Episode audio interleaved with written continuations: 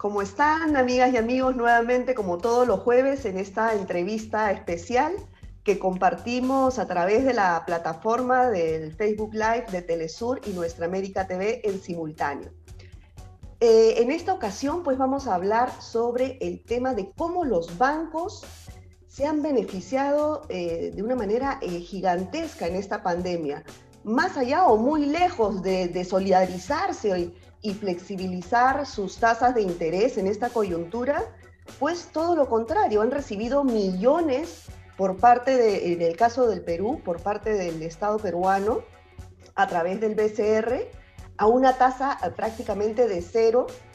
Y estos a su vez, pues se lo han prestado, claro, primero a, las empresas de su grupo, luego a la de sus aliados y finalmente las pequeñas y medianas empresas han recibido préstamos, pero con una tasa de interés igual a la que había antes de la pandemia. Entonces, eh, prácticamente los bancos están en un festín y el gobierno bien gracias. Para hablar sobre este tema, eh, hemos considerado que la persona perfecta para que nos describa y explaye sobre esta situación es el economista y profesor de la Universidad Católica Pedro Franque. Muchas gracias, Pedro, por acompañarnos. Sí. Gracias por la invitación, encantado de estar por acá. Gracias.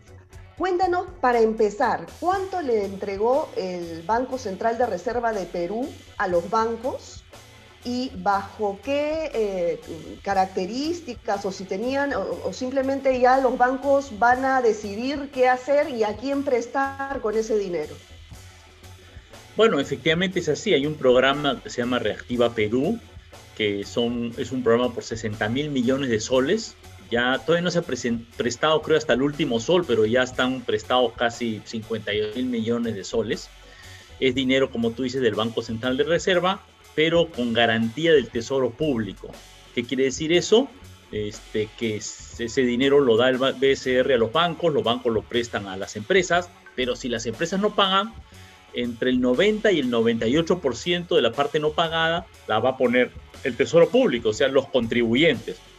entre el 90 y el 98%, o sea, la enorme mayoría del dinero puede ir este, cargado al Tesoro Público. Es un préstamo, pero digamos, este programa de garantías hace que eh, van a ser las finanzas públicas las que probablemente van a cargar una buena parte de este costo. De hecho, el Ministerio de Economía y Finanzas ha hecho un cálculo de que posiblemente esto le cueste 18 mil millones de soles. Es el cálculo del propio Ministerio de Economía, o sea que es probable que sea aún más, ¿no?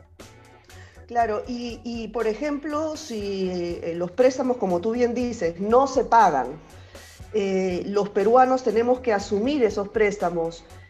Eh, ¿Hay algún tipo de filtro por el cual eh, pasen eh, las personas, las empresas, las pequeñas, medianas o las grandes empresas para recibir eso, ese fondo de reactiva? Bueno, muy poco, ¿no? El gobierno dijo que era sobre todo para las pequeñas empresas, pero en realidad la mayor parte del fondo, como 60% de los fondos, ha ido a las grandes empresas.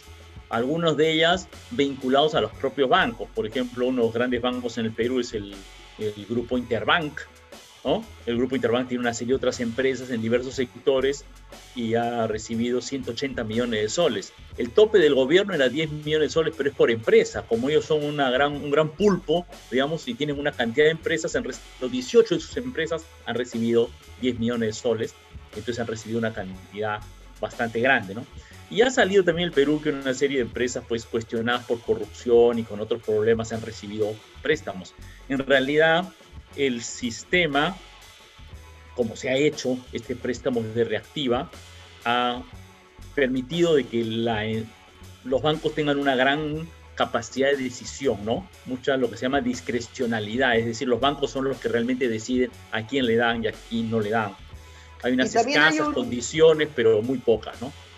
Y también hay una discrecionalidad en el, en el, momento de que te dan la tasa de interés, porque te aseguro que no le están dando la misma tasa de interés a las empresas del grupo del banco Interbank que a la pequeña o mediana empresa.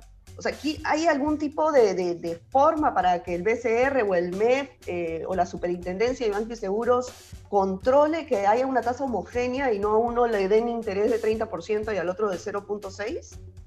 Bueno, los fondos son asignados, digamos, entregados por el Banco Central de Reserva tras una una subasta, aunque se han hecho un montón de pequeñas subastas, ¿no es cierto?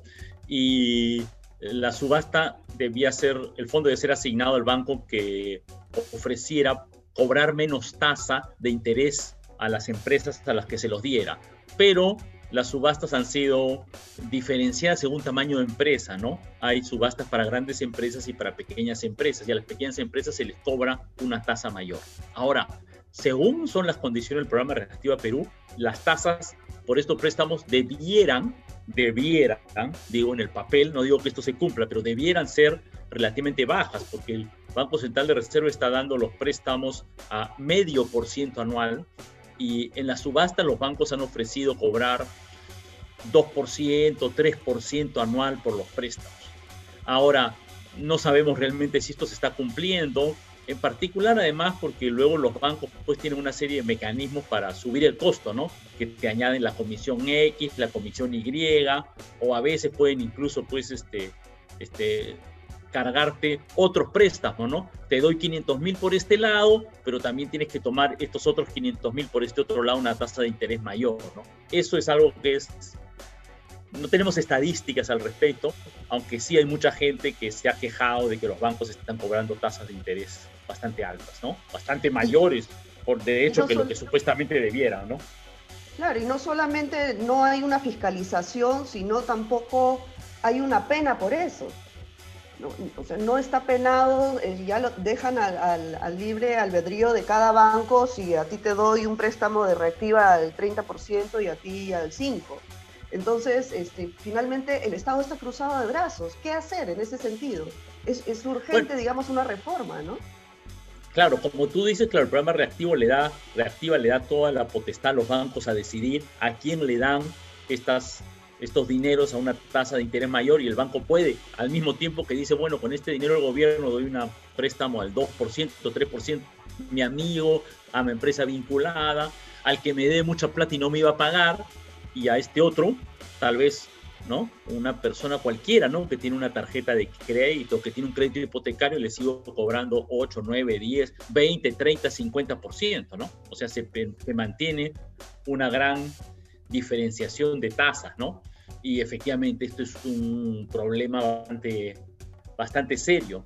En particular, además, porque este programa ha estado pues orientado a empresas y en el Perú también hay bastante crédito de consumo de las tarjetas de crédito, de créditos hipotecarios, de créditos de carro, o sea, las familias están endeudadas con tasas de interés más o menos altas, más o menos oneroso en una condición de crisis económica. Y como para echarle más combustible al fuego, digamos, ¿no? Para agravar la situación, ahora el dólar ha subido y hay bastantes familias que tienen préstamos en dólares por el carro, por el televisor, por la casa incluso, ¿no? Y entonces ahora que el dólar, digamos, ha subido, el costo de eso aumenta, ¿no?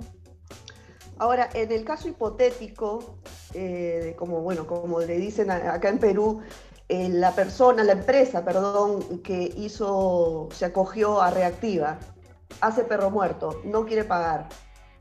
Eso lo pagamos los ciudadanos y ¿qué pasa con esa empresa? Bueno, uno, claro, lo pagamos los ciudadanos, como te digo, está en un 90 a 98%, ¿no? La otra parte sí supone que la asume el banco. ¿Y qué pasa con esa empresa? Bueno, se supone digamos, ¿cierto? en la ley que si la empresa no paga, entonces debe entrar en un proceso de quiebra o algo parecido, ¿no? Este, de insolvencia, digamos. Y eso es perfectamente posible. Ahora, el tema aquí pues es que eso funciona por cada empresa jurídica, digamos, un gran grupo como el grupo Intercorp, Interbank, que tiene como 18 empresas, puede estar haciendo muchas ganancias con sus farmacéuticas, con su cadena de farmacias y de bancos y qué sé yo, y por otro lado decir, bueno, mi empresa de cine quebró, no pago mis deudas, no le pago al Estado y los contribuyentes cargan con eso, me explico, son empresas separadas. Entonces, como empresas separadas, la ley le permite que yo puedo estar ganando un montón de plata por acá, pero por otro lado, en esta otra empresa no pago y eso se lo le cargo el bulto al Estado. Y, acá los ciudadanos, Así es, y en Perú históricamente eh, eh, hemos estado además acostumbrados a ese tipo de leguleyadas de, empresas que siempre se han manejado en la corrupción, ¿no? Ahora, ¿esto ocurre también en otros países de la región? Eh, la verdad es que eh, este tipo de programas como de apoyo crediticio sí se están aplicando de una manera, digamos, bastante amplia en, distintas regiones del mundo, incluso, ¿no? Ahora, eh, yo no tengo claro exactamente las condiciones que hay en cada país de la región. Por ejemplo, hay otros países, este, sé que han dicho, bueno, si la empresa está domiciliada en un paraíso fiscal, por ejemplo, no puede recibir estos fondos. Bueno, en el Perú los dos de los principales bancos están domiciliados en un paraíso fiscal, ¿me explico? Cuyo único objetivo es evadir impuestos al Perú. Y uno de ellos es el Banco de Crédito, el principal banco del Perú, domiciliado en un paraíso fiscal y recibe 25 mil millones de soles de respaldo y sigue domiciliado en el paraíso fiscal como si no pasara nada. No sé si me explico. Entonces es una cosa totalmente absurda, ¿no? Recibe un montón de dinero del Estado y el Estado no les pone las mínimas condiciones para, digamos, que colaboren con el país, por así decirlo, ¿no? Entonces, este, creo que aquí hay que señalar esto, ¿no? Uno, que la condición económica de nuestros países sí es crítica y por lo tanto sí hay que considerar que distintas empresas productivas requieren un apoyo financiero, ¿ok? Porque efectivamente hay muchas empresas medianas, pequeñas, que sí, pues, estar paralizados tres meses es muy costoso, ¿no? Pero eso no debería impedir de que se pongan algunas condiciones para que, no sé, pues los grandes monopolios, los que tienen un montón de empresas, no se aprovechen en exceso, como son de hecho los propios bancos en esta coyuntura, ¿no? Están como son los intermediarios que ganan un montón de poder, que ganan un montón de dinero, pero no se les exige ninguna transformación, ¿no? Entonces eso me parece que es un gran problema, ¿no? No, de, todas maneras. ¿Y cuánto, eh, no sé si tú manejas esa cifra aproximadamente, lo que han recibido los bancos versus lo que ha recibido la ciudadanía más vulnerable a través de los bonos? Bueno, como te digo, el programa Reactiva Perú es de 60 mil millones de soles y hay unos programas adicionales para pequeñas empresas, no es el único. 60 mil millones. El apoyo de los bonos hasta ahora ha dado 5 mil millones. O sea, 5 para las familias, 60 para los bancos y las grandes empresas, ¿no? La diferencia es sustancial, ¿no? Y hay gente que dice, no, no se le puede dar más a las familias porque es muy costoso, es mucho dinero. ¿no? Aunque incluso otros países de la región han dado más que el Perú. El Perú recién ha pagado un bono, ¿no? Uno en cinco meses de cuarentena son eh, una cantidad ínfima la que se ha este, dado de ayuda a las familias, mientras que a las empresas se les ha dado pues 12 veces más. No, es, de espanto esto, pero eh, definitivamente tenemos que ir a una reforma del, sistema bancario, pero ¿tú crees que en este en este contexto con la clase política que tenemos, bueno, ya Vizcarra está de salida, pero digamos el siguiente gobierno, el siguiente parlamento, porque esto, esto demora, eh, ¿crees que es viable? ¿Crees que se pueda dar finalmente? ¿O acá los, los, dueños de los bancos, que son los mismos dueños de las, de las 13, 15 grandes empresas en este país, siguen manejando el país como si fuese su chacra? Bueno, como tú dices, la, la esencia de, la, de esta posibilidad es política en muchos otros países se han aplicado reformas bancarias. De hecho, el Perú tiene uno de los, como se llama, express, no es el sobrecosto que cobran los bancos entre lo que te pagan como a un ahorrista y lo que cobran a los créditos en el Perú es de uno de los más altos de, de la región y hay una alta concentración del sistema bancario. Entonces es bastante lógica que se requiere una mejor regulación con mayor competencia y una este, operación del crédito mucho más favorable a las empresas y a la gente. Eso se puede y se debe hacer. Ahora, el nudo crítico es el nudo político. ¿no? Como tú recordarás, una de las cosas que hemos vivido hace un par de años es el conocimiento de que el dueño del principal banco del Perú, Dionisio Romero, que era el presidente del Banco de Crédito, nos enteramos de que le había trasladado en maletines, en maletines, 3.600.000 dólares para dárselos en su mano a Keiko Fujimori, una de las principales candidatas.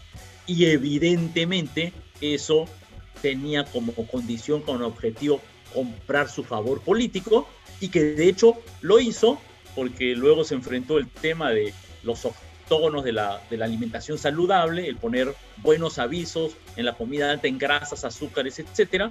La principal empresa en ese eh, tema era Alicor, cuyo dueño es Dionisio Romero, y Keiko Fujimori efectivamente estuvo en campaña. Ella misma directamente le pidió al presidente Vizcarra que votara a la ministra de Salud por ese tema. ¿Por qué lo hizo? Porque le estaba devolviendo el favor a Dionisio Romero y los 3.600.000 dólares que recibió. Entonces, ese creo que es el nudo crítico que ojalá pueda resolverse en las elecciones que vengan.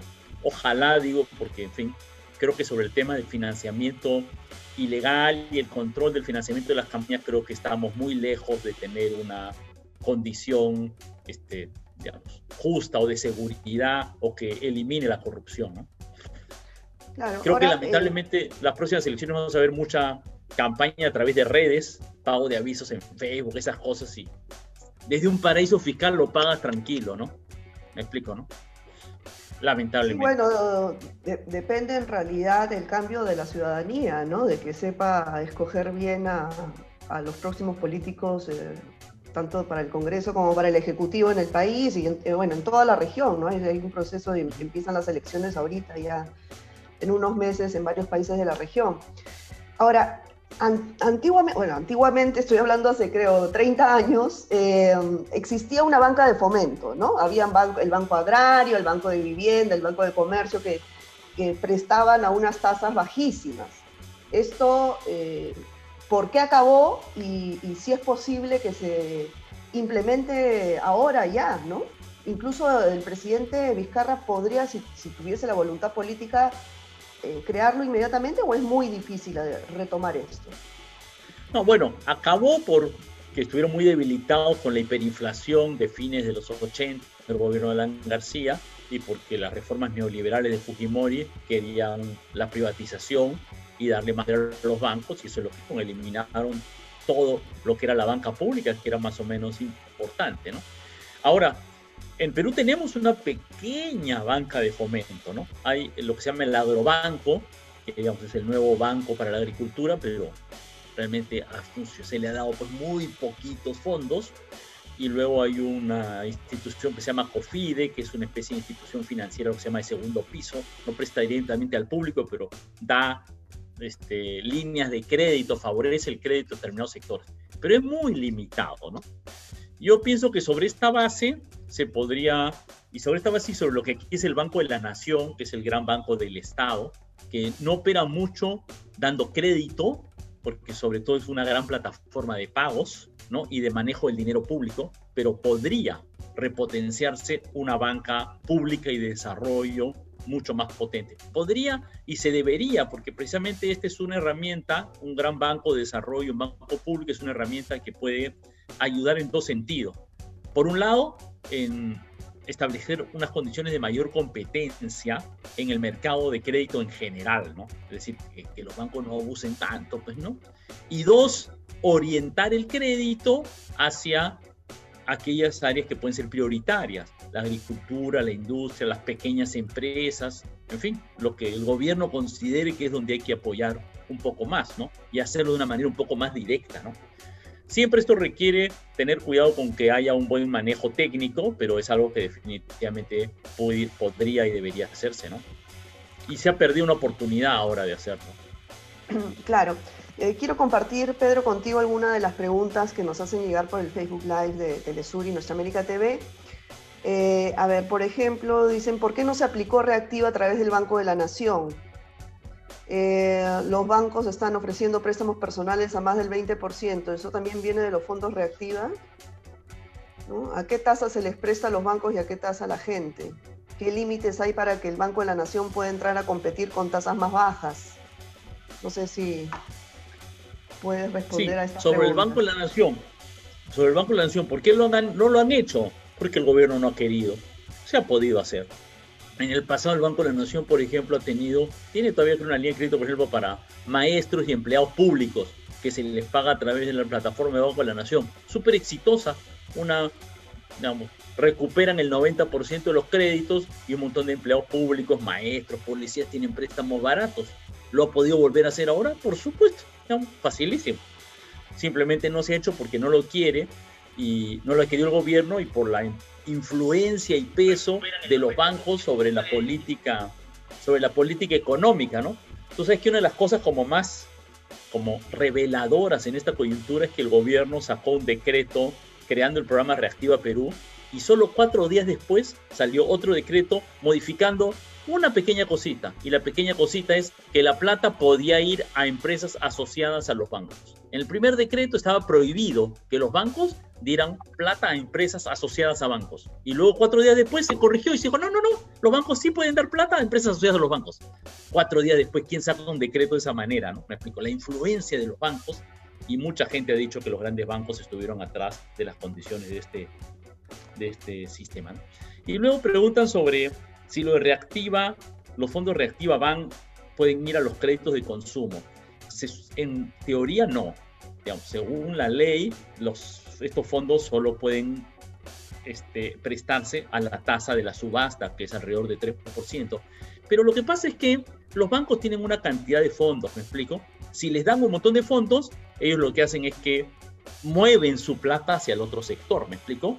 Seguramente iban igualmente a dar un préstamo a determinadas empresas vinculadas a ellos, grandes empresas, pero ahora ya no tienen que dar ese dinero porque tienen el de reactiva. Sus otros fondos lo orientan al crédito de consumo u otros donde cobran tasas mucho más altas, me explico. Entonces, es imposible este, ver cómo, ver, o sea, habría que ver el conjunto del manejo del banco, ¿no? No se puede separar un dinerito cuando eso les permite tener mucho mayor margen de juego con el otro dinero que manejan, ¿no? Así es. Y, tú como economista, con, la trayectoria que tienes, las investigaciones que has realizado, ¿cuál crees que debería ser la alternativa eh, eh, mirando hacia esta reforma bancaria y financiera? Porque ahora no, la pandemia ha demostrado la, la cara más, eh, más crítica ¿no? de esta situación de los bancos. ¿no? Estamos, estamos viendo que están haciendo un festín, como dije al principio del programa, mientras que la gente está cada vez, eh, hay más, según la OIT, estamos en ya 213 millones de pobres en la región, ¿no? Ha crecido un 37% la pobreza. ¿Qué hacer, Pedro? ¿Cuál es tu propuesta? ¿Qué crees que se debería hacer? En relación a los bancos, yo, yo, te digo, uno, hay que tener claro cuáles son nuestros objetivos, ¿no? ¿Qué queremos? Entonces queremos un sistema bancario que eh, cobre menos al público, que facilite más las plataformas de pagos, que pueda facilitar crédito más barato, mucho más barato, a, sobre todo la gente que está excluida, las pequeñas empresas, agricultura, la industria, y queremos un sistema bancario más competitivo, menos abusivo, este, que no obtenga tantas ganancias, ¿no? ¿Cómo hacerlo? Yo creo que el gobierno para lograr esos objetivos tiene tres herramientas, ¿no? Debe, debe manejar tres herramientas, ¿no? Uno es regulación. O sea, el gobierno está poniendo los 60 mil millones de soles, pero también hay una superintendencia y banca y seguro, ¿ok? El gobierno puede establecer condiciones de topes de determinadas tasas de interés, de este, orientación del crédito a determinados sectores, etc. Esa es una herramienta. La segunda es la directa, una potente banca pública de desarrollo que le permite promover competencia y orientar el dinero directamente hacia donde es más necesario y conveniente. Y la tercera herramienta es aumentar la competencia en lo que hoy son las cajas, las cooperativas, los pequeños bancos, a los cuales habría que alentarlos para que generen una fuerza de competencia dentro del sistema bancario. ¿Me explico? Porque hoy tenemos un sistema bancario en el Perú muy concentrado. Cuatro bancos tienen el 80% de todos los depósitos y créditos del sistema. Entonces ellos manejan, ¿me explico? Hay que introducir más competencia. Y hay nuevos actores, cooperativas, cajas que intentan competir, pero que deberían tener apoyo del Estado para poder avanzar en la competencia, ¿no? Claro. También este, tengo entendido que el Estado les ha eh, dado un préstamo significativo a las AFP, ¿no? ¿Cómo ha sido este proceso? Bueno, eh, el asunto es el siguiente, ¿no? En realidad eso no era muy necesario porque se estableció esta ley este, del Congreso de que los afiliados podíamos retirar una parte de nuestro dinero. Eso implicaba una cantidad no recuerdo ahorita, como creo que 20 mil millones de soles que las AFP tenían que devolver a los afiliados. Y en realidad lo que debían haber hecho simplemente era traer el dinero del exterior, donde hay bastante más de esa, de esa cantidad, vender los bonos, acciones que tiene el exterior y traerlos al Perú. Y algo de eso ha pasado, ¿no? Ahora, como un pretexto, el Banco Central de Reserva les dio unos préstamos de corto plazo a las AFP para facilitar el proceso, ¿no? Pero eso no ha sido muy significativo porque las AFP en realidad no, no lo necesitan. Y en realidad el préstamo en realidad es sobre los fondos de los afiliados, ¿no? Lo único que estamos haciendo es que nuestro dinero no es el dinero de las AFP, es el dinero de los afiliados el que estamos pidiendo que lo, ¿no? O que sea entregado a los afiliados, ¿no? Entonces, este, fue una facilidad de corto plazo del Banco Central de Reserva, digamos, ¿no? Para poder cumplir esta ley. A mi juicio innecesaria, pero, en fin, creo que eso ya terminó, digamos. Claro. Ahora, hace eh, una semana que entrevistaba a Óscar Ugarteche, él comentó que en, eh, octubre próximo, que salen todos los, estudios y se, y, se ve el tema de la Bolsa de Valores Internacional, lo más probable es que podría caer todo este, toda esta burbuja financiera que se ha mantenido en estos meses gracias a, las inyecciones de los, de los estados con los bancos pero que esto podría caer en el próximo octubre. ¿Tú qué compartes esta mirada? ¿Cómo ves la situación eh, financiera a nivel regional, mundial, para los próximos meses? Mira, las fluctuaciones de la bolsa de valores son muy difíciles de, predecir, ¿no? Dicen que por cada crisis este, ha, ha, habido cinco más, cinco crisis adicionales predecidas por los economistas, ¿no? Este, Eh, ¿Es posible? Sí, es posible, sobre todo en una situación de incertidumbre, porque no tenemos idea cuál va a ser el curso de la epidemia, ¿no? Si la epidemia se agrava y la situación de las empresas se agrava, podría esto ir para peor y podría tener, implicar un, crash en la bolsa, ¿no? Pero hasta ahora los gobiernos en muchos países, el Perú, pero en Estados Unidos, han, han hecho unas inyecciones de dinero bastante grandes, ¿no? Este, y de hecho, pues en realidad a nivel mundial, la masiva inyección de dinero que ha hecho la Reserva Federal Norteamericana es lo que ha mantenido, digamos, ¿cierto? Este, la maquinaria financiera internacional funcionando y hasta donde sabemos, las propuestas de la Fed que va a seguir con esta inyección de dinero a todo dar, ¿no? Entonces, hay, digamos, ahí una especie de línea de respaldo, ¿no? Pero como te digo, estamos en unos momentos de, de mayor incertidumbre histórica explico, ¿no? Pocas veces hemos sabido tan poco de lo que nos viene en el futuro, en nuestra vida, en nuestra salud, en nuestra posibilidad de salir de casa y por ende en la economía, digamos. Así es. Bueno, Pedro, estamos ya al filo de, terminar eh, el programa, pero no eh, quiero despedirte sin antes, bueno, agradecerte por la participación y pedirte que le des eh, un consejo a todos los ciudadanos y ciudadanas de Latinoamérica que nos ven sobre qué hacer frente, en, esta coyuntura, frente a, los bancos. Eh, ¿Qué pasa con la gente que tiene deuda si no la puede pagar? ¿Qué pasa con la gente que sí la puede pagar, pero que está viendo que el, banco le da pues un porcentaje muy alto de interés, mientras que a sus propias empresas le da el 0.6. ¿Tú qué aconsejas a esta gente? Bueno, hay dos consejos, diría yo, ¿no? Uno es más político, social, colectivo, respecto a la necesidad de una, de una respuesta ciudadana, exigiendo a los gobiernos este, y a los distintos mecanismos legales este, que se frenen los abusos por parte de los bancos, ¿no? es un primer consejo colectivo. E individualmente, yo creo que hay que estar muy alertas, ¿no? Creo que así como hay muchos este, intentos de los bancos de, aprovecharse de esta situación, ¿no? Como, como dicen, a río revuelto ganancia pescadores, ¿no? Entonces los bancos están tratando de aprovecharse en esto y creo que hay que ser muy cauteloso al respecto. Antes de cualquier cosa hay que tratar de buscar todas las opciones posibles para tomar la mejor decisión y no desesperarse o apresurarse porque el costo puede ser alto. Así es. Bueno, Pedro, muchas gracias nuevamente por, participar eh, en este espacio de entrevistas de, temas de economía política. Y a ustedes, amigas y amigos, gracias por acompañarnos nuevamente y nos vemos el próximo jueves a mediodía, hora Lima, como siempre. Chao, cuídense mucho. Gracias.